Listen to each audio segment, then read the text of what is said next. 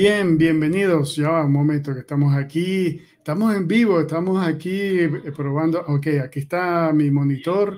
Sí, sí, sí. Bueno, bienvenidos hoy, sí, hoy sábado 9 de abril, aquí por RM Entrevista, de nuevo con ustedes.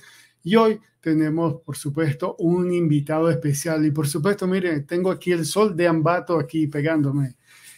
Hoy eh, vamos a estar hablando con Víctor, Víctor Peña Hidrobo, quien ya estuvo por noviembre, creo que fue noviembre, octubre, octubre, y que compartió con nosotros la alegría de su primer eh, libro, ¿sí? Cuentos de Caminos. Y hoy, hoy, después de, no sé, cinco meses y que él ya ha pasado por eh, la presentación de su libro y la interacción con sus eh, eh, lectores, pues viene a contarnos aquí un poco sobre su experiencia. Vamos a darle la bienvenida a Víctor Peña Hidrobo.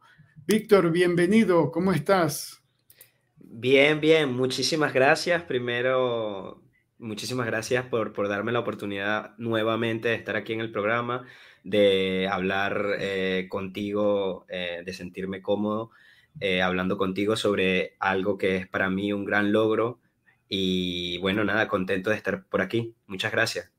Bien, gracias, Víctor.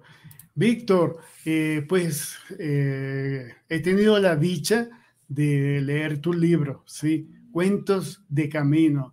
Y me pareció maravilloso, en verdad, saber que, que tienes esa pluma y tienes ese atino de mezclar eh, las cosas que has vivido en Venezuela, en Alemania y bueno, ahora que estás en España. Entonces, bueno, pues lo que quiero con esta entrevista es que eh, nos cuentes sobre el libro, sobre la interacción que has tenido presentando el libro y bueno, después nos vamos a, introducir por cada uno de esos capítulos del libro para que comparta con nosotros todas esas experiencias. Entonces, Víctor, cuéntanos, vamos a comenzar a partir de, nuestra última entrevista que era donde tú eh, estabas exponiendo la creación del libro. ¿Cómo te ha ido con el libro? ¿Qué ha pasado? ¿Qué, qué ha pasado desde noviembre, octubre, que creo que estuvimos por aquí, hasta ahora? ¿Cómo ha sido todo eso? ¿Cómo ha sido la receptividad del libro también?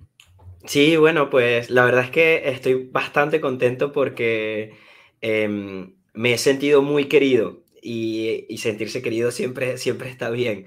Me he sentido muy querido de parte de, mis allegados, de parte de gente que incluso no conozco, de parte de lectores, eh, la gente que me ha leído. Eh, normalmente he recibido, bueno, he recibido buenas críticas eh, sobre el libro, sobre eso que, que, acabas de decir tú, ¿no? Una mezcla entre, entre, entre las cosas que he vivido y cosas que probablemente estén en mi imaginario, en mi mente. y y he recibido buenas, buenas críticas. Em, de momento, en la presentación del libro estuvo bastante bien, eh, fue bastante emotivo y, y, muy contento, la verdad. Víctor, cuéntanos, eh, ¿cómo, ¿cómo fue el prepararte para enfrentar, enfrentar a, a que, bueno, ya tenías el libro en mano, ahora viene la presentación, ahora viene, oye, ¿qué dirán? ¿Cuál será la crítica? Eh, los miedos. ¿Hubo miedo? Sí, sí, estuve bastante, estuve bastante nervioso. Eh, siempre, siempre creo que el, hablar es, algo, es como una especie de adrenalina. Y mm, estuve bastante nervioso em, con respecto a la presentación, con cuál iba a ser el, el, recibimiento, pero por suerte había mucha gente que, que me conocía y me sentí como en casa. Entonces, me fijé en las personas que, estaban allí por cariño y sentí que estaba en una sala hablando con ellos, eh, platicando un poco sobre lo que era la, mi experiencia durante el, camino hacia escribir el libro, que fue un libro que ha tenido eh, sus procesos desde que empecé a escribirlo hasta que, hasta que se terminó y por supuesto en la presentación. Y todo eso, esos cuentos que fui hilando uno tras otro, se fueron como amalgamando junto con el, con, se fueron uniendo junto con, con, con los cuentos que, que, están allí y fui explicando un poco cómo, cómo eran y cuál era la inspiración de cada uno de ellos. Así que eh, fue un momento bastante em, lleno de nerviosismo, pero con mucho, digamos, con mucho coraje em, de mi parte y con, mucha, eh, con muy buen recibimiento de parte del, del, de los amigos que estaban allí, del público en general.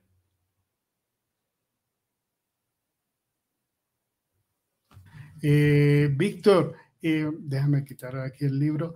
Tú sabes que yo tenía la duda de dónde había salido Cuentos de Camino. No me lo vas a decir todavía, pero claro, ya leí el libro y ya vi que está, por ahí adentro, ¿no?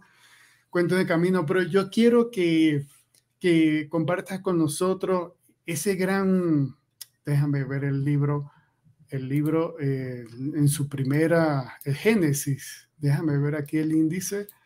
El libro, por supuesto, trae unos cuantos cuentos, cuentos de camino, por supuesto, pero, pero, pero, el Génesis eh, me parece a mí que fue como una muy, pero maravillosa entrada para, para que a aquellas personas que, está, que, bueno, que han podido y que deseo que pronto, si no lo han leído, lo puedan leer. Cuéntanos sobre ese cuento del Génesis, que me pareció una maravilla.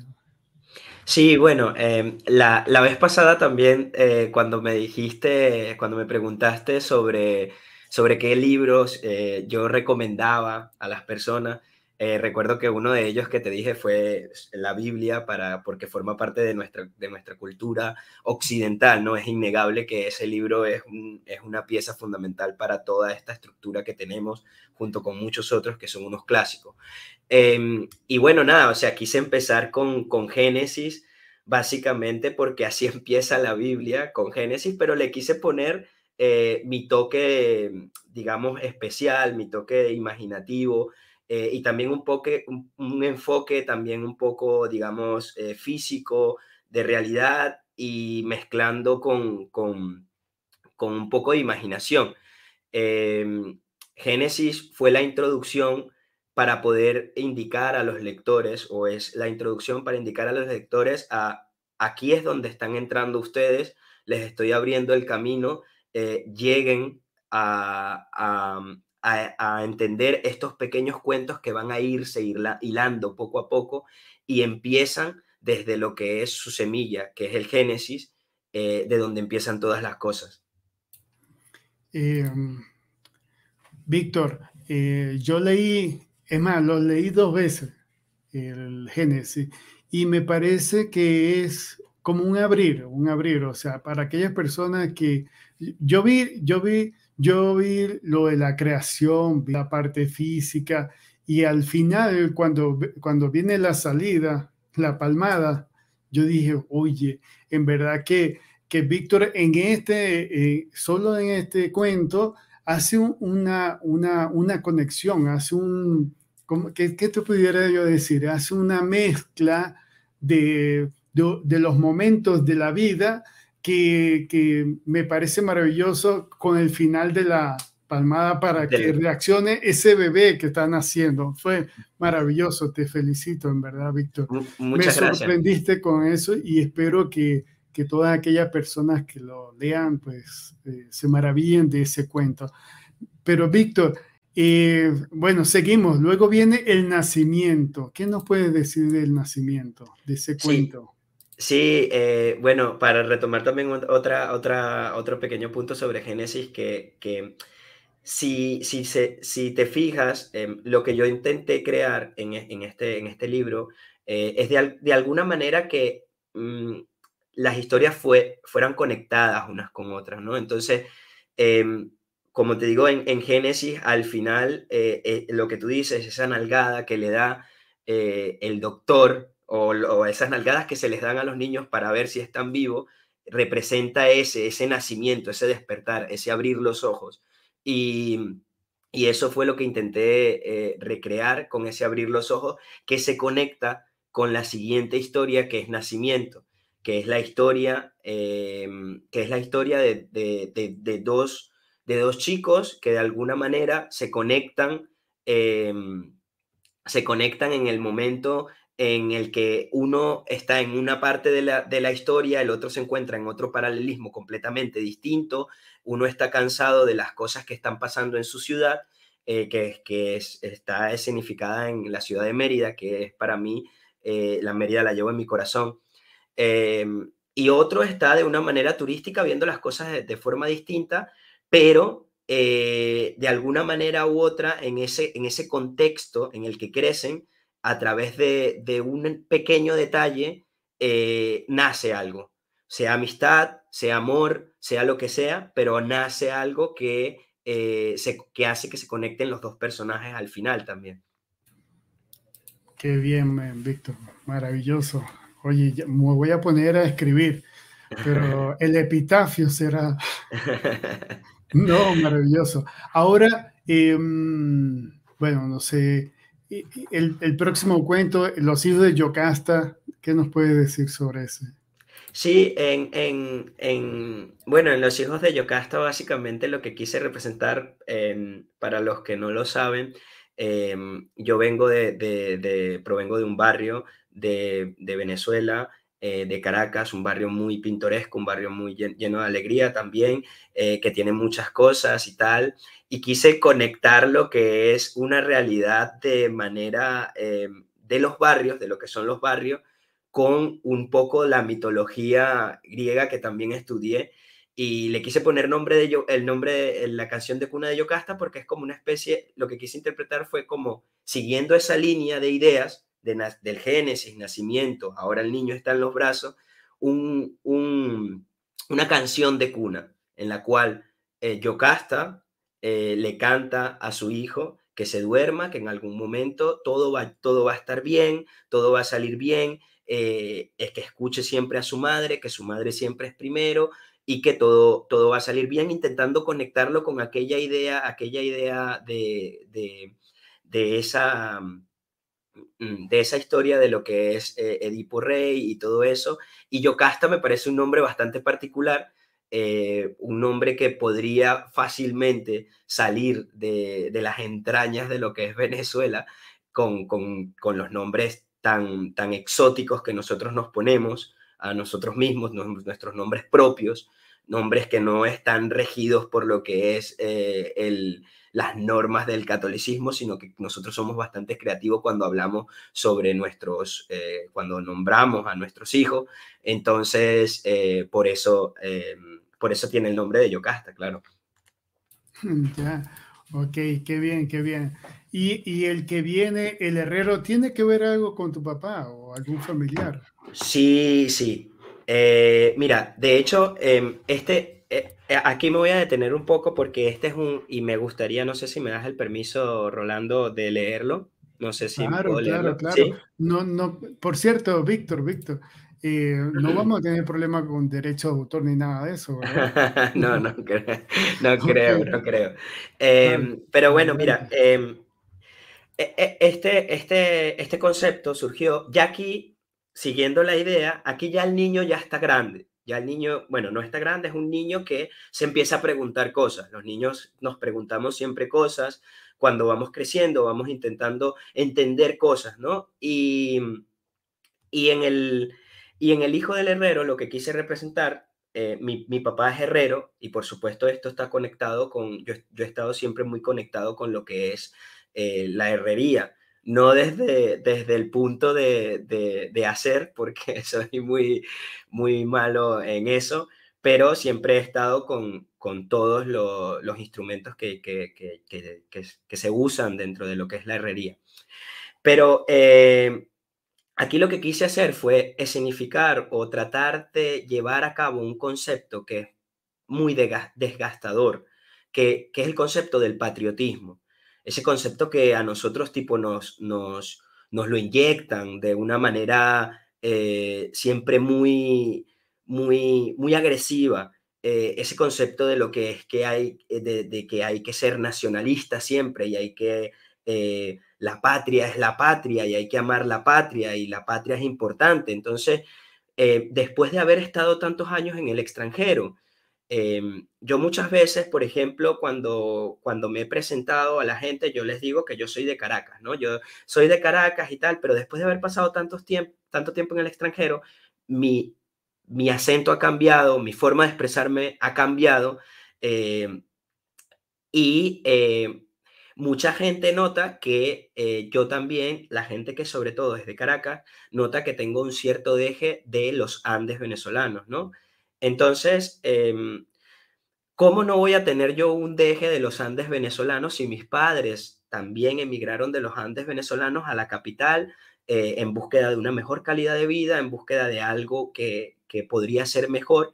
Pero lo curioso de esto es que ellos no emigraron a lo que es Caracas, Caracas, sino que se fueron al margen de la ciudad. Entonces tampoco estábamos en Caracas. Entonces, después de un tiempo, ya digo, mira, nací en Caracas, pero bueno, he vivido en varios sitios y tal, para, que la, para, no, para no apropiarme de, de, no sé si esta palabra exista, de ese caraqueñismo, pero, pero, pero digo entonces que nací en Caracas eh, porque siento que, que, la patria es un concepto que, que se toma muy a lo, a, lo, a lo, grande, ¿no? Decir, por ejemplo, que, que, yo soy venezolano y, y, y, pensar que todo el país te representa a ti como venezolano es mentirnos a nosotros mismos, porque, por ejemplo, los maracuchos, que son la gente de, otro, de otros sitios, los maracuchos piensan de una forma, actúan de una manera, eh, los de Nueva Esparta actúan de otra forma, los de Margarita piensan de otra manera, los de Trujillo son, piensan y hablan y comen de otra manera, la gastronomía es distinta, la forma de pensar es distinta, la forma de concebir la vida es distinta. Em, entonces, yo me pregunté a mí mismo cuando escribí este cuento, ¿qué es la patria? ¿Cuál es mi patria? y decidí escribir este cuento que también eh, está significado en, en, en, lo que es la, la, vida del barrio y la inteligencia que tiene la gente de los barrios y que, por supuesto, muchas veces no se les, no se les atribuye. Entonces dice así, el hijo del herrero. Camilo se encontraba trabajando en el taller de herrería en la platabanda de su casa. Estaba soldando las rejas que había encargado Isabel, la del kiosco. Su hijo subió como de costumbre con una jarra de agua panela con limón. Camilo dio un sorbo, se quitó la parte de arriba del mono para refrescarse un poco, se sentó un rato al lado de su hijo, quien hacía dibujos con las virutas del hierro. Papá, ¿qué hay más allá de Mariches? preguntó Camilito con intriga. Bueno, hijo, más allá está Petare, ya lo sabes. ¿Y más allá? Bueno, más allá la Gran Caracas. ¿Y después qué? Pues después viene en Valencia, Barquisimeto y donde vive tu abuela, en Valera. ¿Y extrañas Valera, pap? ¿Extrañas Valera, papá? Me gusta más vivir en Caracas, hijo. Pero nosotros no vivimos en Caracas, vivimos en Mariche. Y tú no eres caraqueño, sino gocho, viejo. Valera me vio nacer, hijo, pero Caracas es mi patria. Aquí he luchado, he llorado, he ganado, he perdido y he tenido amigos y enemigos que me han enseñado el concepto de patriotismo. ¿Qué es la patria, papá? Patria es ubicuemque bene ¿Y eso qué significa? Hijo mío, recuerda bien lo siguiente. La patria no es aquella que te ve nacer, sino ese pedazo de tierra en el que los pies se sienten cómodos Algún día tú también crecerás y buscarás la comodidad de tus pies, quizás en Mariches, en Petare, en Caracas o en Polonia. ¿Y puede ser la patria una persona? No, hijo. La patria es algo que no se puede palpar con las manos, se siente. Ah, pues mi patria, la única que me hará sentir feliz, estará siempre allí, junto a ti y a mi mami. Camilo despertó de su siesta del mediodía. Hacía ya cinco años que se había jubilado y quince que el pequeño Camilo se había ido a Europa a buscar un mejor futuro. De vez en cuando recordaba esa escena en su cabeza, tan viva como si fuese el día anterior, o por lo menos una semana antes. El día que le enseñó a su hijo que el esmeril es el más perpicaz de los instrumentos de la herrería. Afila, pule y desgasta una pieza a placer, como el patriotismo. Isabel, dame una cerveza bien fría, pidió Camilo a Isabel la del kiosco. Bueno, muchas gracias. No, Víctor, Víctor, en verdad que ese cuento tiene una mezcla y una profundidad que yo solo lo que puedo decirte es que te felicito, porque ahí tú mezclas, bueno, yo porque te conozco, no de atrás, mosca con el chinazo, yo porque te conozco veo cómo manejas eh, tu vivencia en Mariche, eh, sí, ahí donde tú vivías, sí. al, al, al este de Caracas, claro, un poquito más allá, ¿no? Sí. La conexión con tus padres el paso por el seminario, ¿sí? Y las vivencias eh, tuyas de Valera, Sabana Mendoza, eh, Valera, y, y, y, los deseos siempre de superación. Eso se, se, palpa ahí en ese cuento y bueno, no queda sino felicitarte de nuevo. Y sé que es uno de los cuentos que la gente que está afuera de Venezuela lo, escucha, que he tenido, eh, presumo que mucha gente venezolana ha tenido la suerte de que tú leas ese cuento y ellos internalizar y comprender lo que es el partir de su patria. Y es verdad, la patria no se palpa, pero se lleva en el corazón. Exacto, exacto, sí. Y, y eso, Rolando, es algo que, que, que yo eh, quise, quise plasmar aquí por supuesto, este es un, es un cuento dedicado a, mi padre, a mi padre que me, ha enseñado muchísimo y, que quien me ha llevado, me ha traído muchísima sabiduría y, y dentro de ellos, pues yo digamos que de alguna manera el concepto de patriotismo me ha desgastado mucho porque al final uno termina, a veces, por ejemplo, lo que yo te digo, yo sentía Mérida como si fuese mi casa. Entonces, como Mérida, no me voy a sentir merideño yo. ¿Cómo no voy a sentir que Mérida es mi casa también? ¿Cómo no voy a sentir que Sabana de Mendoza es mi casa? Si yo allí tuve amigos, como dice el cuento, tuve amigos, enemigos, gente que me ama y que me enseñó el concepto de lo que es patria. Y, y de hecho, justamente este cuento es uno de los que más me, me etiquetan en, en, en Instagram, en, en las redes sociales, porque llega allí justamente al corazón de los que han salido alguna vez fuera de, casa y, se encuentran en el extranjero. Sí, no, no, maravilloso. O sea, diste en el tino. Sí. Qué bueno. Ahora, gracias, Víctor. Y ahora viene el, creo, otro de los que también eh, surge, surge polémica, no, que le gusta a la gente, es el de querido Jesús.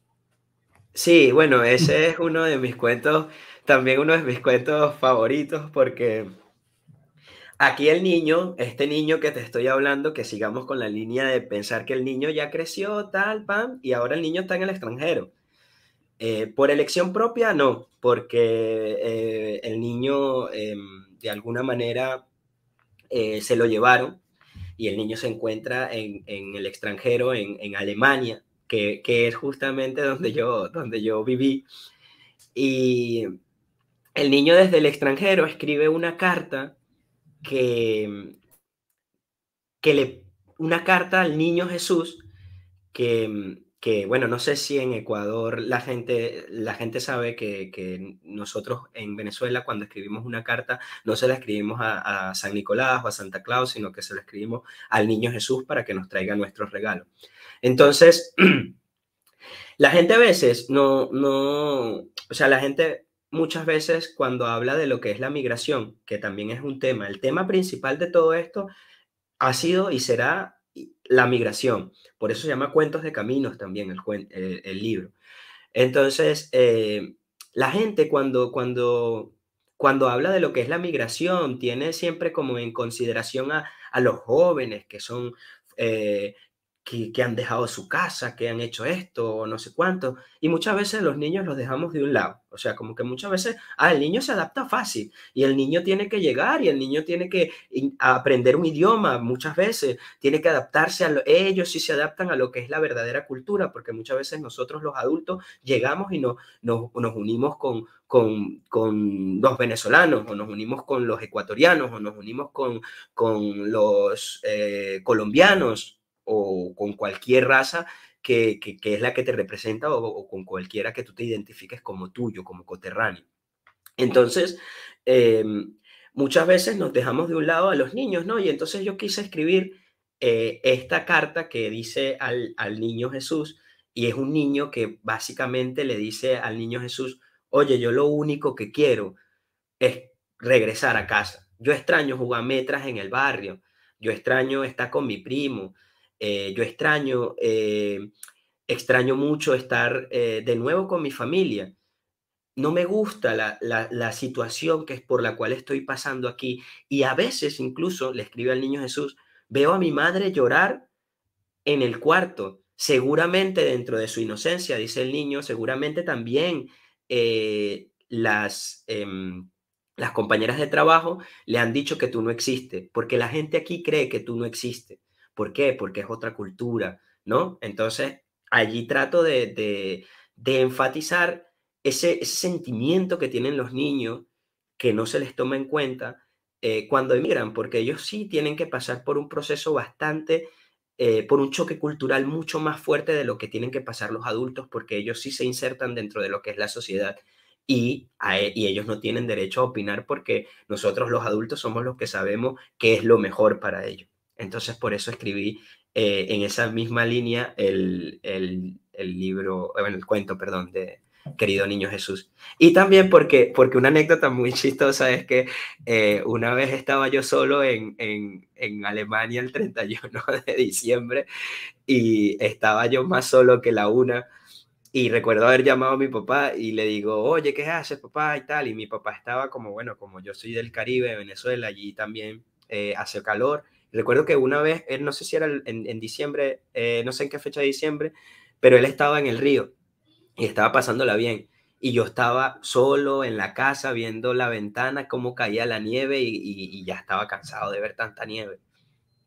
Entonces por eso escribí el cuento. Ah, o sea, qué bien. Sí, en verdad que eh, está muy, muy bueno, eh, recreas muy bien lo de los niños, porque uno como adulto piensa que el niño no, no, él no piensa, él no, él hace, él no se ocupa de más nada, sino de pasarla bien y listo. No, y en verdad que el niño tiene un choque eh, tan fuerte como uno el mayor, pero el asunto es que él sí es inteligente y se adapta de una vez. Uno es el que le pone pero, puede pasar 20, 40 años en un lugar y uno siempre va a pensar que su mejor lugar es el lugar donde nací. Y en verdad no debería ser, porque lo que yo siempre digo, Víctor, y quienes nos están viendo y escuchando, por cierto, nos están escuchando por RM Radio también, en línea. Eh, Muy bien, un saludo a la gente de RM Radio. Gracias. Eh, lo que yo digo es que eh, ese patriotismo es bueno y es malo. Y eso de nacer en un lugar también es bueno y es malo. Pero ¿por qué no nos damos cuenta de que en verdad somos algo tan pequeño y que en realidad nuestra casa es nuestro planeta Tierra? O sea, ¿por, qué las, ¿por qué las barreras? ¿Por qué las fronteras? Si vivimos en un solo hogar que al parecer es el único que tiene vida y nosotros mismos nos ponemos peros, nos ponemos barreras. Entonces, creo que los más inteligentes y que comprenden bien la vida de los cambios son los niños, porque son los primeros que se adaptan y los primeros que aprenden a hablar el idioma más rápidamente que los adultos. Sí, no, y también, por ejemplo, muchas veces tú escuchas a, adultos que, que, que le dicen al niño, no, no hables así, porque a lo mejor, a lo mejor no es el idioma, a lo mejor es el acento, pero ya tener un acento distinto eh, o poder dominar los dos acentos ya te, ya te hace integrarte dentro de la sociedad. Ya quiere decir que si yo, por ejemplo, estoy, tengo ocho años y, estoy y soy de Venezuela y por X o Y razón mis padres emigran y estoy en Perú y yo empiezo a hablar peruano, ¿por qué la gente le dice no hables como si fueses peruano si tú fuiste quien me trajiste aquí? ¿Cómo no, cómo no voy a hablar peruano si, si yo no quería venir aquí? Tú me trajiste aquí, entonces ahora yo vivo aquí y me tengo que adaptar y tengo que pensar y respetar y vivir como ellos viven. Entonces, lo que tú dices es muy cierto, o sea, nosotros tenemos un solo planeta y no tenemos un concepto de lo que, de lo que el planeta no tiene un concepto de lo que, hay, mira, estos son de, de Venezuela y aquellos son de, no, sino que estos son, estos son parte de mí y nosotros somos parte de la Tierra. Y, y a veces pensar que, que, que, que, las líneas de, de las líneas... Eh, em, digamos, de los márgenes son los que nos delimitan a nosotros y, yo soy divisiones. diferente. Sí, las divisiones. Yo soy diferente a ti porque yo nací en este pedazo de tierra, como si eso te correspondiera. Sí, es verdad. verdad que nosotros los hombres somos, somos el bien y el mal. Eh, sí, claro, claro. Bueno, Víctor, ese niño tiene como ocho años ya, ¿no? Ese que nos lleva en el cuento. ¿Y ahora quién viene? Inés. Eh, ahora es la mamá. La mamá, eso a mí me gusta mucho esta, esta frase porque, mira, esto es muy interesante y esto es la, no sé si es la primera vez que lo cuento por aquí. Em, ahora mismo no recuerdo dónde está, déjame ver. Eh, ah, listo, ya lo conseguí. Em, una vez estando en, en, clase de psiquiatría en la literatura, yo recuerdo que el, el profesor eh, hablaba sobre eh, este, mm, la, mm, ¿cómo se llama cuando, cuando recreas imágenes eh, que no existen? La esquizofrenia. Que la esquizofrenia, que es una, una enfermedad, la esquizofrenia no solamente se presenta en imágenes, sino que la esquizofrenia se presenta en todos los sentidos. Entonces, a veces, por ejemplo, hueles algo que no es, o a veces, por ejemplo, saboreas algo que no es, oyes cosas que no, que no están. Entonces, em, leímos un libro sobre lo del, eh, o estudiamos un poco sobre lo que era la esquizofrenia, sobre lo que eran eh, este tipo de enfermedades en, en, la literatura. Y siguiendo con la misma línea, este niño le escribe al niño Jesús y después escribe esta pequeña postal, eh, Sofía, que en teoría sería la madre, y le escribe estas pequeñas Aparte lo quise escribir en postal porque a mí me gusta recibir postales y yo sé que en Venezuela uno nunca envía postales ni nada porque no llegan, ¿no? Pero aquí, en donde estoy ahora, en Europa, aquí sí que llegan, aquí las postales se envían, llegan y las reciben. Yo, wow, qué increíble. Entonces decidí escribirle una postal, ¿no? Eh, recreando a Sofía, eh, escribiéndole a su hermana. Entonces dice, querida Inés, Hace ya más de un año que partí de casa, tierra en la que tus pies aún siguen soportando su desdicha. Solo quería escribirte estas pequeñas líneas para decirte que tanto Pedro como los niños y yo nos encontramos muy bien, aunque las arepas aquí me sepan a tierra y no a maíz. Quizás mi paladar ha cambiado. Cuídate mucho y dale muchos besos a Anas de mi parte. Que Dios las bendiga. Sofía. Entonces, eh, este, este cuento, este pequeño cuento, pues lo que trata de recrear es que em, cuando tú emigras, ¿no? Eh, yo siento, siempre he sentido, ya que llevo, llevo ya, este año cumplo nueve años en el extranjero, em, siento que cuando tú emigras, como que tu alma se desdobla, ¿no? Como que el, el cuerpo y, y la mente se, se, desdoblan totalmente. Entonces tú terminas eh, queriendo una cosa y viviendo otra, estando en un sitio y queriendo estar en otro, llorando algunas veces cuando, alguno, cuando a todo tu alrededor está alegre y a veces alegrándote cuando nadie te entiende por qué te alegres. Entonces, quise representar e, e, ese, ese, quise hacerlo como ese pequeño juego eh, de lo que es la esquizofrenia. Y dice la chica, eh, la arepa no me sabe, no me sabe arepa, me sabe a maíz porque a lo mejor no estoy probando la arepa que es la arepa de mi tierra. Entonces, por eso dice eso. Ya, interesante. Oye, lo que acabas de decir de que uno se desdobla, en verdad que yo ya voy para seis años por aquí y es verdad, uno a veces está bien, está bien, está alegre, está, pasa todo lo que tú dijiste. Entonces, en verdad que uno un ser inconforme. Sí, sí, totalmente, sí. Es un ser inconforme, en verdad. Santo Dios. Pero bueno, muy bien, porque tú lo plasmas ahí en ese libro Cuentos de Camino.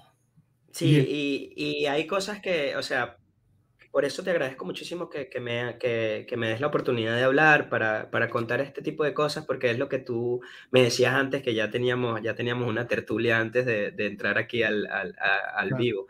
Que, que una cosa es como yo lo escriba, otra cosa es como la gente lo perciba, pero yo quería tener un espacio en el que yo pudiera más o menos expresar de dónde vienen estas cosas y decir, ah, mira, ahora tiene sentido esto. A lo mejor eh, cuando lees Génesis piensas, eh, este chamo, ¿qué, ¿qué, me está queriendo decir? Eh, cuando lees Nacimiento, ¿qué, qué, me, qué, me está, ¿qué, me, estará queriendo decir este, este chico aquí? A lo mejor el hijo del herrero es mucho más específico porque habla sobre la patria, es mucho más, más certero, mucho más a, al, al, filo, pero, pero muchísimas gracias por, por darme la oportunidad de, de, de, expresarlo aquí, de poder decir, mira, esto era más o menos lo que yo estaba pensando cuando lo escribí, eh, algunas, algunas cosas están bastante rebuscadas, ya lo sé, otras cosas están más a, a, flote, pero de eso es lo que se trata un libro de cuentos cortos, de eh, dejarlo, de decir mucho en poco, y eso es bastante difícil, y dejar también un poco de interpretación. Entonces, nada, muchas gracias por eso, por darme la oportunidad de poder expresarlo aquí. Ah, claro que sí. De, hecho, de hecho, eh, e, era como yo te decía, pues, este, depende si, si, te, si la gente te conoce, entiende parte de lo que tú quieres decir, pero si no te conoce, ellos le dan el significado que creen que eh, pensaba claro. el escritor. Importantes son esas tertulias que tú estás teniendo con la gente en cuanto a que lees el cuento y ahí puede, ah, oye, yo sentí tal cosa y no era, era lo que tú querías. Claro. Entonces, eso es lo importante de la literatura. Pues. Sí, sí, claro, ¿no? Y, de, y, del arte en general, que, que, que cada quien tiene sensaciones eh, distintas. Ahí me he encontrado con, con, con gente que, que, me dice, por ejemplo, mira, a mí me gusta este, me, me gusta este, este cuento. Hay otra gente que me dice de ese mismo cuento, este cuento no me gustó nada, no lo entiendo. Hay otra gente, entonces y cada quien lo interpreta como, como quiera, ¿no? Entonces eso es lo, lo bonito también. Claro, claro, es verdad. Eh, Víctor, eh, quiero que me des un permiso para invitar a las personas a que se suscriban al canal, a que le den un me gusta al video si hasta ahora les está gustando y si les gustó, se suscribieron, pues eh, que configuren la campanita para que les avise cuando haga este tipo de entrevistas generalmente los sábados. Así que esperamos que se suscriban aquí a RM Entrevista. Y por supuesto, si desean escuchar música diferente, lo pueden hacer a través de RM Radio, contigo y con tu música. Por cierto, que aquí en la descripción abajo están los enlaces. Pues sí, Víctor, seguimos. Vamos a ver quién está mandando por aquí saludos. Ah, es, eh, es lindo saber lo que estabas pensando cuando estabas escribiendo. ¿Ves lo que te dice la gente? Sí, sí. Interesante. Sí, es bueno, diferente. Es diferente cuando uno lee a cuando uno entiende lo que en realidad quiso decir el, el autor del libro del cuento en este caso.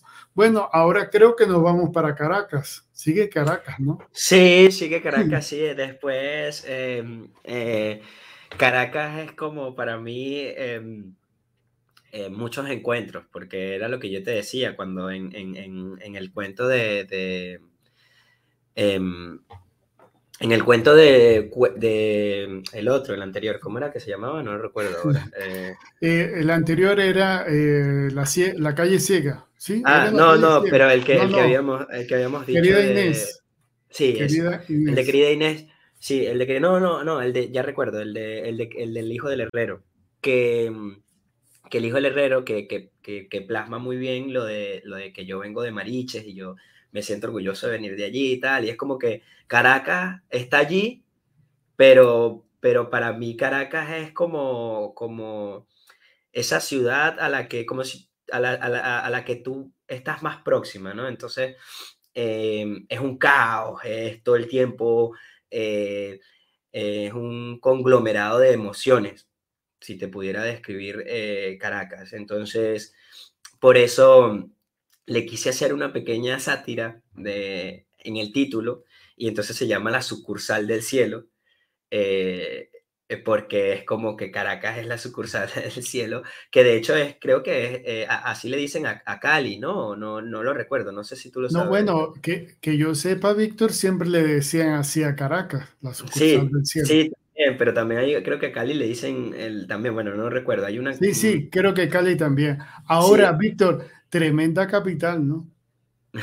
sí, sí. O sea, por, por, por, todo lo que tiene que ver Caracas, el, tráfico, la gente, el Por supuesto, es un movimiento de, de, de, adrenalina y yo eh, eh, cada vez que voy a Caracas me siento vivo y si eso es algo que me gusta de esa ciudad, que yo estoy allí me siento vivo, me siento por, por primera vez que estoy donde estoy, porque tú en Caracas tienes que estar donde estás, porque si no, eh, pierde. Entonces yo me siento vivo cuando estoy allí y por eso le escribí eh, ese, ese, ese, cuento que, que, se llama La sucursal del cielo. Es un cuento que, que habla sobre una persona que se ahoga dentro de, dentro de su carro, dentro de su...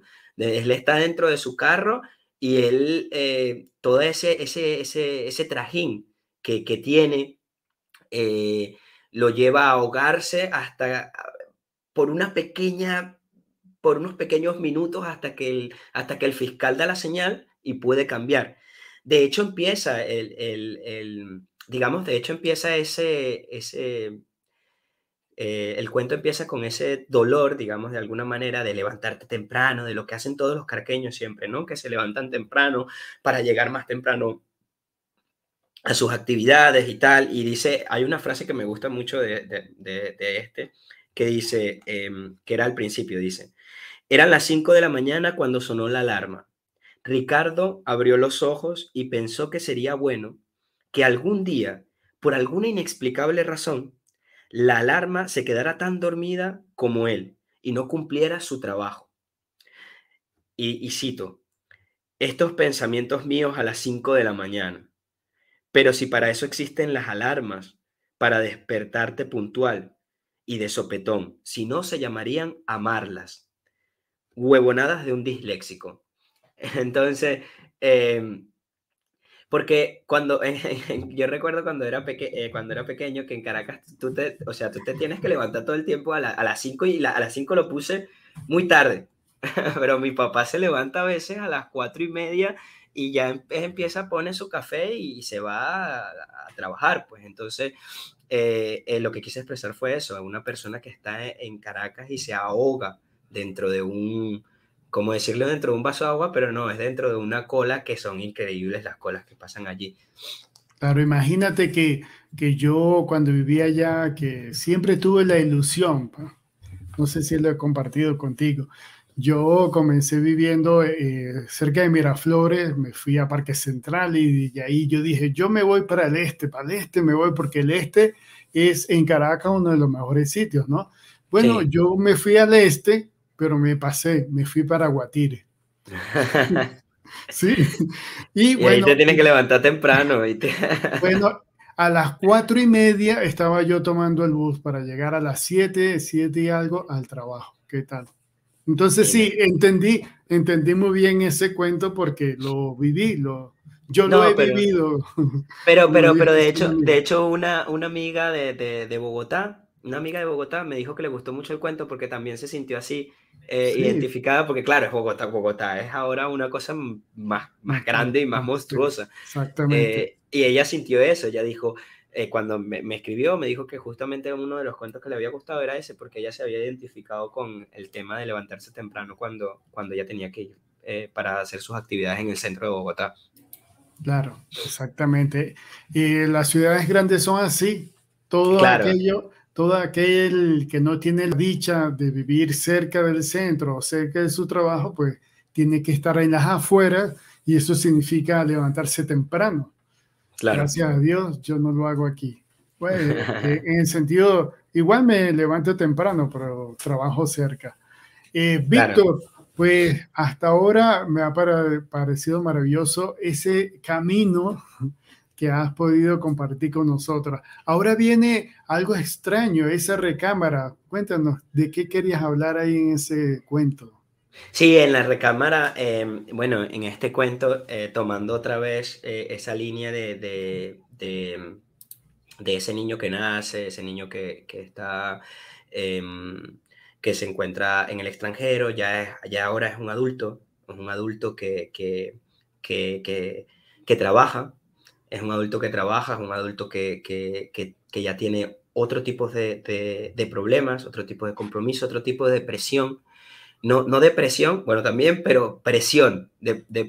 Entonces, em, eh, aquí en Europa me sorprendió muchísimo. Yo, yo vengo de, un sitio en donde a pesar de, de nuestro de, todos los problemas que tenemos que enfrentar día a día. Nosotros somos unas personas bastante optimistas, vemos el, mundo con mucho optimismo y con muchas ganas de superación y con muchas fuerzas de echar para adelante. Eso es algo que de verdad yo creo que caracteriza a, los venezolanos. Entonces, yo me sorprendía muchísimo que en Alemania, cuando fui, cuando estuve viviendo allí, en Europa en general, hay mucha gente con, con problemas de depresión, mucha gente que incluso se suicida, porque en el trabajo tienen mucha presión laboral y, entonces eh, en este cuento lo que quise expresar es esa pregunta que se hace una persona cuando, cuando esa persona rica y millonaria, cuando tiene mucha presión en el trabajo y, cuando está a punto de quitarse la vida. Entonces, em, de hecho, en el, en el cuento, él dice, eh, el personaje que está allí leyendo, dice, a veces yo, yo quisiera dejar todo, quisiera dejarlo todo, pero es que ya estoy tan acostumbrado a esto que no lo puedo hacer, ¿no? Entonces a veces la gente cae en un círculo, un círculo eh, vicioso que es de trabajo, dinero, dinero, trabajo, trabajo, dinero, y, cuando se da cuenta de que, de que, de que se ha pasado de rosca, de que ha tenido mucho trabajo, y ha querido mucho dinero, entonces es donde intentan buscar algo que ya les queda muy abajo porque la rueda ya ha avanzado mucho. Entonces, bueno, nada, eso fue lo que quise expresar en ese sentido. Una persona que tiene mucha eh, presión de parte de su trabajo y que se pregunta, se pregunta cosas sobre la vida, se pregunta si de verdad la vida eh, merece la pena vivirla así. Y bueno, ya que queda interpretación del, del lector si se quita la vida o no. Ya, sí, sí, yo lo leí bien. Ahí en ese cuento entra lo que comentaste la otra vez acerca de el artículo que, que pensabas que había sido todo un éxito y no era un éxito. ¿Cuál? No, no recuerdo. ¿Qué, Recuerda que tú estabas como una editorial, ¿no? En una editorial allá en Regenburg. Sí. Donde te permitieron escribir un artículo. Ajá, sí, sí, claro, sí. Y tú pensabas que el artículo era lo máximo y, el jefe llegó y ah. preguntó, ¿quién concha le escribió este artículo? Cuéntame, por favor.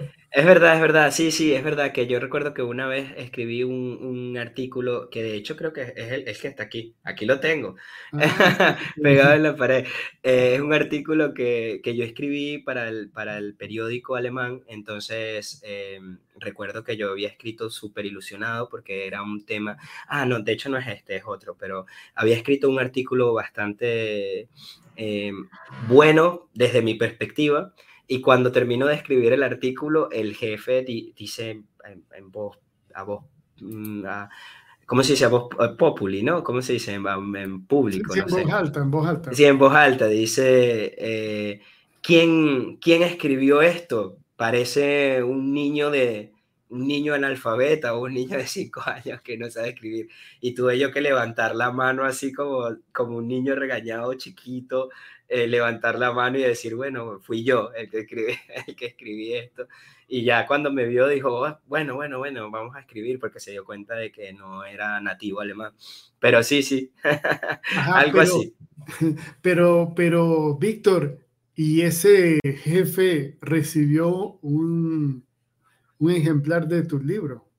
No, no, no le, no le, no le, Cuando, cuando, cuando lo traduzca al alemán se lo envío.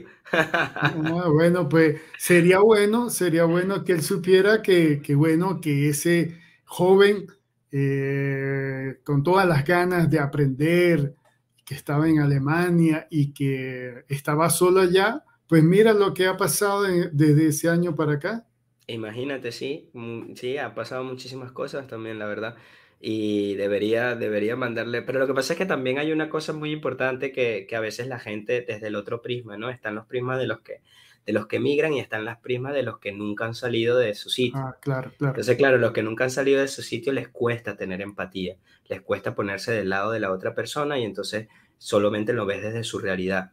Y, por ejemplo, una de las cosas que yo mencioné durante la presentación del libro fue que este libro está escrito para, para, para personas que han pasado por lo que es la migración, para personas que, que se, se, se, entienden lo que es eh, una realidad un poquito más eh, pobre, eh, socialmente hablando, económicamente hablando, perdón, y también para personas que son empáticas, que saben ponerse desde el lugar de la otra persona, ¿no? Entonces, porque tú lees estos, estos cuentos y, de alguna manera u otra, estos cuentos te invitan a ponerte del lado del personaje y sentir lo que está pasando el personaje. Pero si no eres una persona empática, si no eres una persona que sabe ponerse del lado de la otra persona, no te cuesta entender más o menos las cosas de, o lo que está tratando de, decir el narrador, que no soy yo, que es el narrador que está tratando de expresar esto. No, y, las vivencias son diferentes, o sea, puede ser que no, tiene ninguna relevancia lo que está escrito ahí para esas personas que, están como, como están en un lugar donde ellos piensan que es el mejor, que no hay más nada y bueno. Sí, exacto, sí, están allí y piensan que el mundo gira alrededor de ellos y de su cultura, entonces es difícil tratar de poder entrar en, ese sentido. Y no lo digo por, por, por, por no lo digo por, por, e, por específicamente por, por, esa persona, sino por, por como en general eh, eh, ese personaje que nunca ha salido de su pueblo, de su ciudad y que cree que su pueblo y su ciudad es su mundo y es, y es todo eso. Bueno, y, es entendible que haya sí, sí, también. así porque También, no, no, tienen la oportunidad de, de, ver más allá. Pues. Claro. Sí, sí, también qué bueno, qué bueno, qué bueno por ellos también, que tampoco tienen la necesidad ni de salir ni de buscar tampoco intrigas en, en, qué es lo que está afuera. Claro, claro, es verdad. Pero, pero agradecidos nosotros que hemos podido eh, ver, ver, palpar, eh, comparar, vivir, sufrir, gozar Sí, eh, sí, sí. Me parece, de, de, llevar, de llevar también, de llevar parte de, de, lo que, de lo que somos nosotros en esencia, de lo que es nuestra cultura, de poder llevar también nosotros eh, lo que somos, quiénes somos y cómo vivimos, cómo vemos el mundo. Em, aquí en España también a veces he recibido eh, comentarios tipo muy de gente que siempre me dice, ay, mira, los venezolanos son bastante chéveres, no sé cuántos, los venezolanos esto. Digamos que de alguna manera como ese, ese, ese concepto que está usado de, de, embajadores, ¿no? Y no digo solamente los venezolanos, por supuesto también eh, cualquier persona que haya tomado la decisión de, de, emigrar, que siempre en la migración hay dos, yo pienso que hay dos tipos de personas, los que emigran por una aventura, por una, por una superación y los que emigran por necesidad. Eh, sea cual sea la forma en la que emigres, siempre trata de llevar lo mejor de lo que tú eres al país que te recibe. Entonces, creo que es muy importante eso. Yo creo que es eh, bastante importante cuando tú vas, a, sales de, tu casa, llevar tu casa siempre en el pecho y, mostrar lo, buen educado que se te educó, valga la redundancia. Está, está, creo que estás muteado, Rolando. Víctor, ¿qué te parece si le pasé que estaba ¿Y qué te parece si leemos un poquito los comentarios? Sí, sí claro, por supuesto, sí, sí, sí, que ya hablando mucho, eh, quiero ver que, que, no sé ni siquiera cuántas personas están, que no sé qué me... Bueno, Víctor, aquí Ninoca te manda saludos y alegre por verte y escucharte. Muchas gracias, Ninoska, yo también, me alegro muchísimo. Ya, que estuvo de, cumpleaños. sí, sí, yo le quería, le, es más, desde aquí te digo que feliz cumpleaños. Espero que le hayas pasado bien. Gracias. Por aquí tenemos Vianney, debe ser familiar, ¿no? sí, sí, Vianney es mi, es mi primo. Eh, un saludo. Ella también, e, ella también está haciendo patria. Sí, claro, ella está en Perú. Algo, algo muy curioso y de lo cual yo me siento muy orgulloso de, de, ella es que también ella ha sido una persona bastante luchadora y ha viajado y aquí ha estado, estuvo hasta en Alemania y todo. Así que por el trabajo y todo, una, una chama emprendedora. Una buena embajadora. una buena embajadora de lo que es fila de Mariche. Eh, qué bien, qué bien, me alegro. Bueno, aquí ella misma también te manda saludos. Y que, que fue de lo que estábamos hablando, que sí, sí, claro. es importante saber lo que eh, quiere decir o quiso decir el escritor. Aquí tenemos a Aura que nos dice que ojalá muchos jóvenes y niños lean tus cuentos. Bueno, el cuento está en varios sitios a la venta. Está en Venezuela, ¿verdad? Ahora está en Venezuela, en Mérida. En, Venezuela, en Venezuela no, no, no, está aún, lastimosamente, mm. eh, pero bueno, está en varios sitios de, Latinoamérica y por Amazon también se puede pedir. Entonces allí pueden, pueden comprarlo a través de Amazon o a través de, de sí, a través de Amazon o a través de distintas librerías que también están en mi perfil ya, de la página web. De la página web eh, también. Eh, yo y Celine Linares. Oye, aquí familia, ¿no? Sí, sí claro. Esta es mi familia. De hecho, eh, también estuve con ella hoy compartiendo que está aquí también. En, Estoy muy contento porque mm. tengo ya el primer familiar a quien abrazar y con quien llorar cuando, cuando pase algo aquí en Europa. Así que... Que por cierto, es muy importante, muy importante tener, aunque sea un amigo cercano. Sí, sí, sí. Importante. Sí, sí, sí, sí, yo también lo creo. Eso era lo que también decía. Yo también la otra vez estaba hablando sobre eso con un amigo y, y después lo, lo, lo, puse en la presentación, ¿no? Que cuando estás en el extranjero y pasas por distintas etapas de, de, de, de lo que es migrar, eh, una de ellas es eh, cuando pasas por, por, por, por, un sentimiento de dolor que no tienes a nadie a quien abrazar que genuinamente sienta ese dolor, ¿sabes? Como, em, no lo sé, eh, lo llevo al extremo, pero por ejemplo el fallecimiento de algún familiar, que, que no hay nadie, quizás alguien te abraza, alguien te dice, oye, lo siento mucho, pero no hay nadie que sienta el mismo, la misma pérdida que sientes tú, por ejemplo. Que, por cierto, eh, desde que yo estoy aquí, mucha gente conocida se ha ido, ¿ah? Sí. Mis conocidos de allá.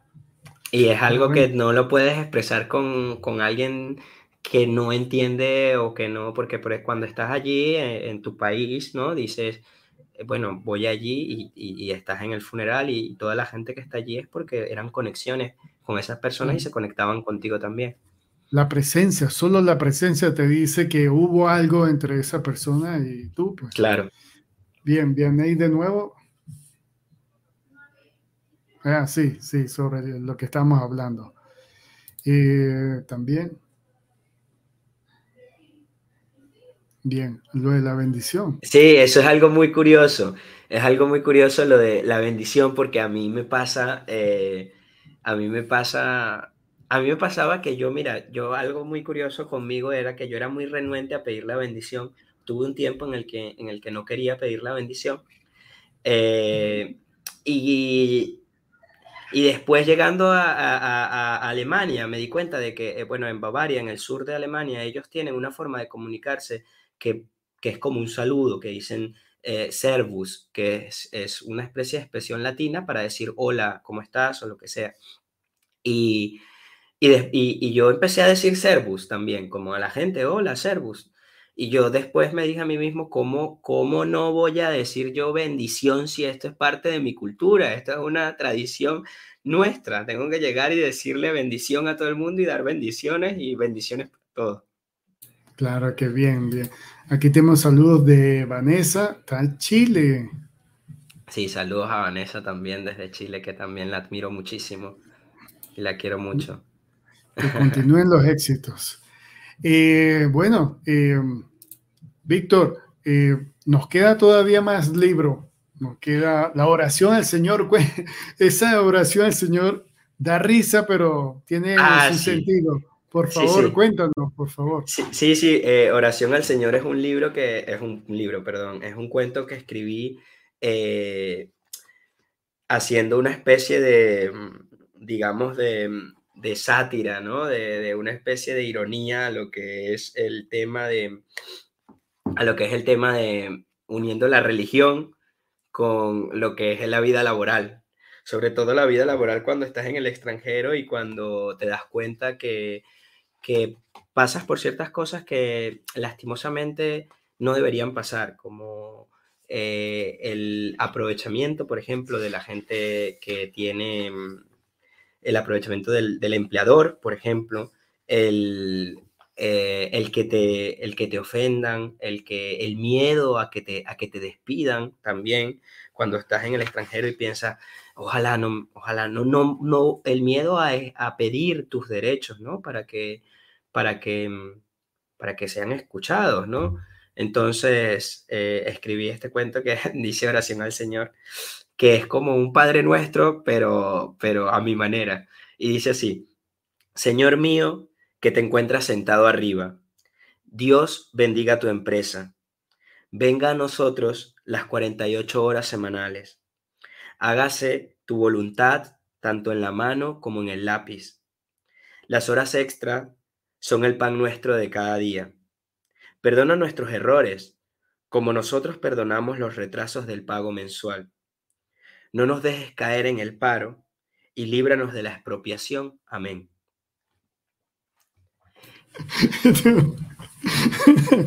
Oye, ¿cómo, o sea, cuéntanos cómo, cómo llegaste ahí, cómo llegaste a, hacer esa eh, conexión y yo sé que eso pasa generalmente fuera de Venezuela, esto de, del miedo al trabajo, de perder el trabajo, de...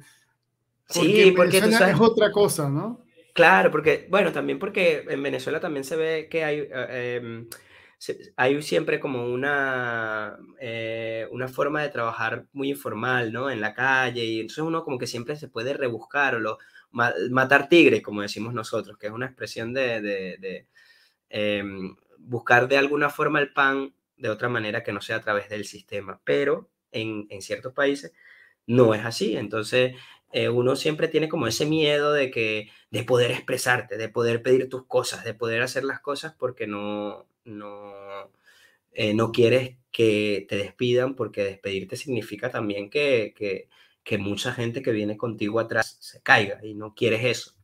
Y a mí, a mí me pasó, este, este, cuento me pasó una vez que yo recuerdo que estaba trabajando, eh, había trabajado un mes completo y yo vivía en Alemania, vivía en Europa.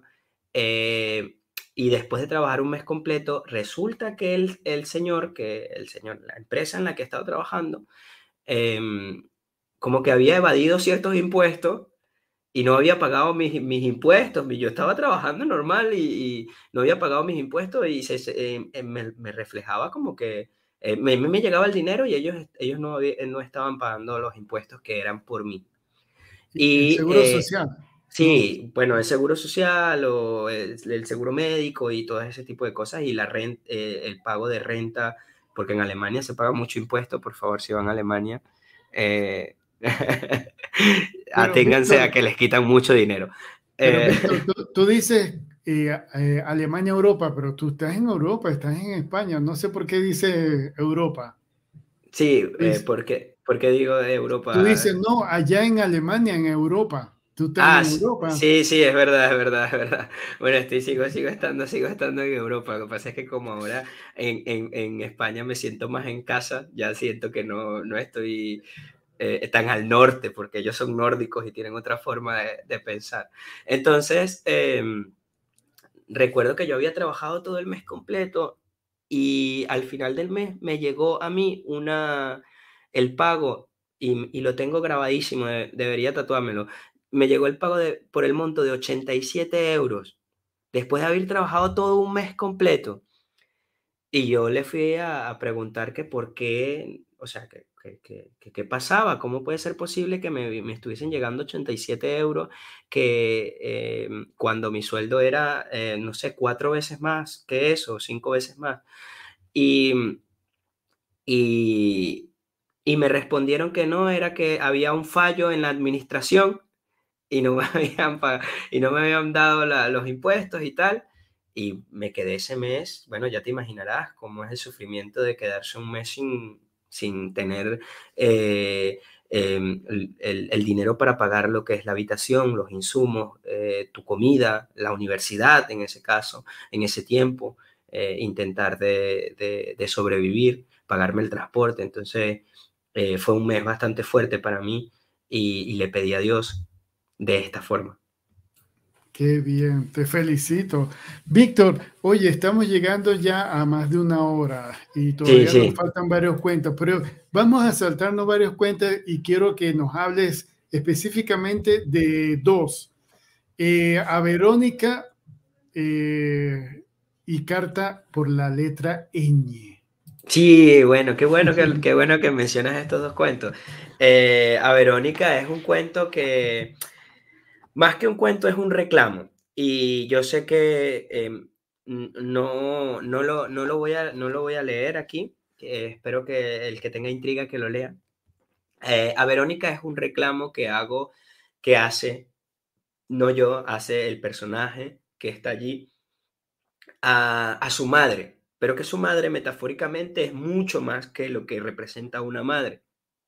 Entonces, es un reclamo de un niño que le pide a su madre eh, explicaciones de por qué, se ha, por qué lo ha abandonado, por qué lo ha dejado a un lado, por qué ha permitido que existan abusos dentro de su casa que no deberían ser, por qué no ha detenido a las personas que están abusando de, de sus hijos, por qué ha dejado que la casa sea tomada por... Eh, por los hermanos mayores y más fuertes y ha permitido que los hermanos cierren las puertas de, la, de los cuartos de la casa y, han dejado que muchos de los hijos, muchos de los hermanos, eh, duerman afuera y se queden afuera de la casa pasando frío.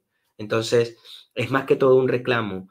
Ver, a Verónica eh, es, eh, es un reclamo de un niño que le hace a su madre un reclamo injusto, em, porque cuando uno em, se encuentra enojado, a veces lo paga con las personas que uno más quiere y con las personas más cercanas, pero sigue siendo un reclamo eh, de alguna manera muy fuerte. Hay una, hay una, voy a leerles un pequeño eh, extracto que dice así. Em, Tú y tu casa se han vuelto un mar de desidia, y los hermanos mayores se han aprovechado de los más pequeños, los han engañado, los han estafado, los han violado. Sí, tienes incesto en tu casa, y tú tan tranquila meneando tu vestido tricolor en la habitación principal. Así que ahí les dejo la pista. no, en verdad que, eh, Víctor, gracias por ese cuento. Y yo invito, invito a todos que por favor se hagan de este libro, Cuentos de Camino de Víctor Peña y Drobo, y van a entender este en especial. Sé que quedan varios, varios por, por comentar, pero no quiero hacerlo tan largo el, el Sí, sí, no, también. Pero, pero ¿qué tal si, si nos dices este carta por la letra ñ? Ese me gustó, me gustó. Está bien. ¿Te gustó? Ah, a mí, a mí este libro, este libro, este cuento eh, me gustó, lo escribí una vez que, una vez que me escribieron eh, en el... En Alemania no existe la grafía eh, ñ, no, no existe. Entonces, una vez yo fui a hacer un examen de alemán y en vez de escribirme Víctor Peña, no me escribieron, a veces me escribían Víctor Pena, pero esta vez la última A me la cambiaron por la E y ni siquiera me pusieron la ñ. Entonces me pusieron Víctor y, y yo dije, esto no puede ser. O sea, ¿cómo, puede ser que me escriban esto a mí? Entonces, em, luego le comenté eso a una, a una amiga y me dijo, mira, Víctor, tú corres con mucha suerte porque yo me llamo... Eh, yo me llamo, eh, ahora no me acuerdo cómo, cómo, era, pero se llamaba, eh, por un ejemplo, Pedro Buenaño. Entonces imagínate a mí cómo me queda mi apellido. Entonces nos reímos un montón y yo decidí escribir esta carta a... Eh, decidí escribir esta carta porque a veces pasa que, que, nosotros como, como, como cultura no respetamos a los, que, a los que están entrando a nuestra casa y queremos a veces doblegarlos a que, mira, es así, como si costara mucho, ¿no? Como si costara mucho escribir una K en vez de una C, como si costara mucho escribir una ñ en vez de una N, como si costara escribir eh, ciertas cosas, como si costara decir, oye, mira, eh, muchas gracias, por favor, perdón. Entonces, este cuento en particular lo escribí em, eh, de una manera cómica, ¿no? Para poder expresar que yo, em, de alguna manera, soy un, chico em, que le gusta mucho la lengua, el hablar, la, escritura, entonces lo escribí para defender lo que es la letra ñ de la lengua castellana. Entonces, por eso. Voy a buscar un momento aquí una parte de, del... una parte del cuento eh, para leerlo, porque, bueno, el, cuento empieza eh, en una persona que le escribe a, a, un profesor, que por cierto, para los, que, para los amantes de la literatura, que hay una pequeña pista de uno de mis escritores favoritos que se llama Jorge Luis Borges, que escribe un cuento muy bueno que se los recomiendo, que se llama em, eh, La Brújula, creo, ¿no? El cuento y la brújula. Y, habla sobre un, tal Lon Roth. Muy bueno el cuento. Eh, ¿Cómo es? No recuerdo ahora, Carta y Brújula, creo que se llama. Muy bueno. Em, y entonces el, el, cuento empieza, estimado profesor Lon Roth, y dice, estando en el extranjero, me he dado cuenta, por desgracia tarde, de la particularidad de la letra ñ. Muy personalmente, pienso, sin descubrir nada nuevo, que sin dicho carácter, el español tendría que hacer una rotunda reforma del sistema del idioma.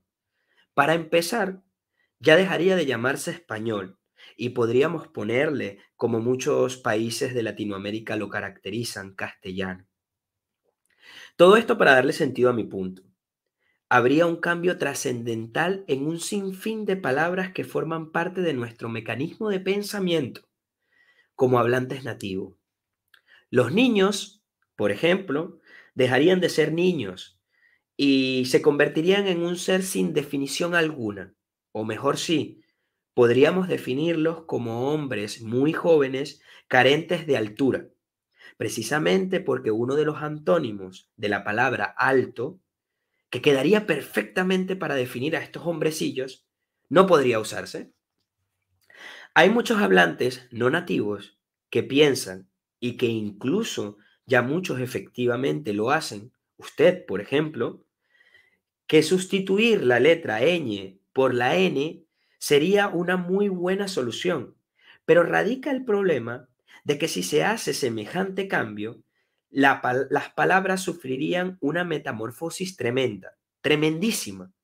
Si, por ejemplo, se cambiase esta consonante dentro del sustantivo que define el acto en el que nuestros cuerpos están en un estado de reposo, mientras el cerebro produce imágenes fantasiosas y reales, podría confundirse con la palabra que dictamina la primera persona del indicativo presente del verbo sonar, que sería justamente lo contrario a lo que se quiere buscar. Si se erradicase nuestra querida consonante de aquella palabra que define la gramínea tropical de la cual se obtiene el azúcar, carecería, caeríamos nuevamente en una confusión. Al decir mi padre que trabaja recolectando dicha planta, cosa que es real, no sabríamos, a primera instancia, claro está, si trabaja en el campo, en la peluquería de un ancianato, o si quizás es un poeta que se enamoró perdidamente de la dulce cabellera de una mujer. ¿Cómo defino, por ejemplo, el término dado a ese periodo de 12 meses que tarda la Tierra en dar una vuelta alrededor del Sol? ¿Y qué pasaría con algunas onomatopeyas en nuestra lengua? ¿Cómo haríamos para expresar el sonido que dos amantes desenfrenados producen mientras están consumando su amor en una cama llevada por el óxido, o por el amor, o por los dos? Y si Mahoma no va al cerro ese, ¿para dónde va Mahoma? Querido profesor, cada vocal, cada consonante, cada simple, acento, cada simple acento en esta lengua, mi lengua, forma parte de un sentido arbitrario que debe respetarse le pido por favor que escriba bien mi nombre. Al más 164. Que tenga usted un muy buen día. Atentamente, Sergio Buen Año. Tuvo mundial ese. Sergio buen año. Sí. ¿Ah? Y ñeque, ñeque, ñeque, ñeque, ¿cómo? cómo? Cañaca, ñaca, ñaca, o ñiqui, ñiqui, sí, claro. Y la montaña, y las canas, y la caña de azúcar. y, y, todo. Dios. Qué bueno, Pero, qué bueno, me gustó ese. Bueno, eh, finalizamos eh, esta conversación, esta entrevista con, con, un buen cuento, como lo es eh, la car carta por la letra ñ. Oye, les recomiendo en verdad, encarecidamente, que busquen este libro, lo lean y por supuesto, creo que pudiera ser pronto que tengamos algún libro por ahí, Víctor. No sé, ah, una ah. primicia. Una ¿Algún primicia. otro, alguna primicia? No, ahora básicamente lo que estoy haciendo es tratar de, de llevar eh, los cuentos a, a, un nivel auditivo para que la gente los disfrute también desde otro prisma, narrados por mí y con, y con, y, y con algunos sonidos y, y, musicalmente. Entonces, si se meten a, a, a, mi, a mi Instagram, eh, a mis redes sociales, que son eh, Tamanaco Literario, allí podrán, podrán escuchar y ver, incluso porque también los hago en video, algunos de los cuentos que ya están aquí. Bien, Víctor. Oye, Víctor, no me queda sino agradecerte, Víctor, por compartir con nosotros eh, tus vivencias, tu experiencia, así como yo lo puse en el, en el mini, eh, donde decía cuentos de camino, coma, la experiencia. Sí. Bueno, eso era lo que yo quería que tú compartieras con nosotros. Y bueno, agradecido, agradecido contigo. Eh, ya sabes que tienes aquí las puertas abiertas para otra sí. entrevista, para la radio cuando podamos. Sí, y bueno, sí. un, un, abrazo a la distancia y bueno, te dejo para que te despidas, Víctor, por favor. Bueno, pues eh, muchísimas gracias, Rolando, por darme la oportunidad nuevamente de hablar aquí, de comentar eh, todo lo que lo referido a, a, mi, a mi obra eh, prima, a mi, a mi libro de cuentos cortos. Eh, muchísimas gracias a las personas que, que, nos escucharon, a las personas que nos van a escuchar, que no se lo pierdan. Eh, muchísimas gracias por darme la oportunidad y, y, y, desde aquí les mando un gran abrazo a todas, a todas esas personas que, que me quieren y, y que, que podemos seguir creciendo en una comunidad de, de gente que está tratando de buscar hacer arte desde no desde lo que es el mainstream, sino mostrando un poquito más allá. Víctor, de nuevo, agradecido. Eh, esperamos pronto tenerte por aquí y tener eh, para mostrar todo lo que estás haciendo. Ahora veo que te vas para la web para la web, para los, eh, para Instagram, para Twitter, para todos estos lados a seguir compartiendo. Y bueno, eh, te invito a la sala de espera para despedir y, y seguimos Perfecto. hablando un rato. ¿Te parece? Perfecto, sí, me parece. Muchas gracias. Okay, gracias, Víctor. Bueno, señores, estaba Víctor Peña Hidrobo con su ópera prima. Sí, cuentos de camino, que yo se los recomiendo, lo pueden encontrar eh, en todos lados menos Venezuela por ahora. Y bueno, agradecido a Víctor por estar de nuevo aquí en RM Entrevista.